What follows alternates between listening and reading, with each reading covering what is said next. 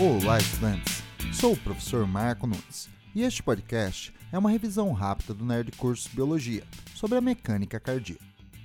Quando o marca-passo natural do coração, ou seja, o nódo sinoatrial, gera uma descarga elétrica, ela se propaga pelos dois átrios, provocando contração, um processo chamado sístole atrial, que impulsiona o sangue para os ventrículos. Quando a corrente elétrica é distribuída pelos dois ventrículos, causa uma contração, chamada sístole ventricular, que manda o sangue para as artérias pulmonares e a aorta.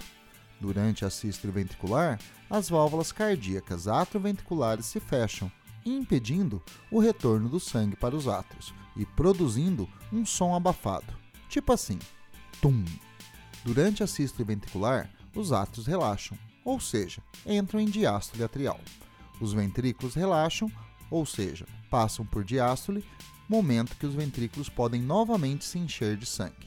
Durante a sístole ventricular, as válvulas semilunares da artéria pulmonar e a aorta fecham, impedindo o retorno do sangue das artérias para os ventrículos e produzem um som agudo, semelhante a um tá. A escuta dos sons das válvulas cardíacas seguindo o padrão tum-tá, tum-tá, tum-tá indica um bom funcionamento do coração. Caso haja um defeito no fechamento das válvulas cardíacas, pode ocorrer entre o tum-tá um sopro, indicando refluxo sanguíneo. O som ficaria mais ou menos assim: tum-está, tum-está, tum-está. O mau funcionamento das válvulas cardíacas pode ser corrigido com a substituição cirúrgica das válvulas defeituosas. Bom, é isso aí. Continue firme nas revisões do Nerd Curso Biologia e bom estudo!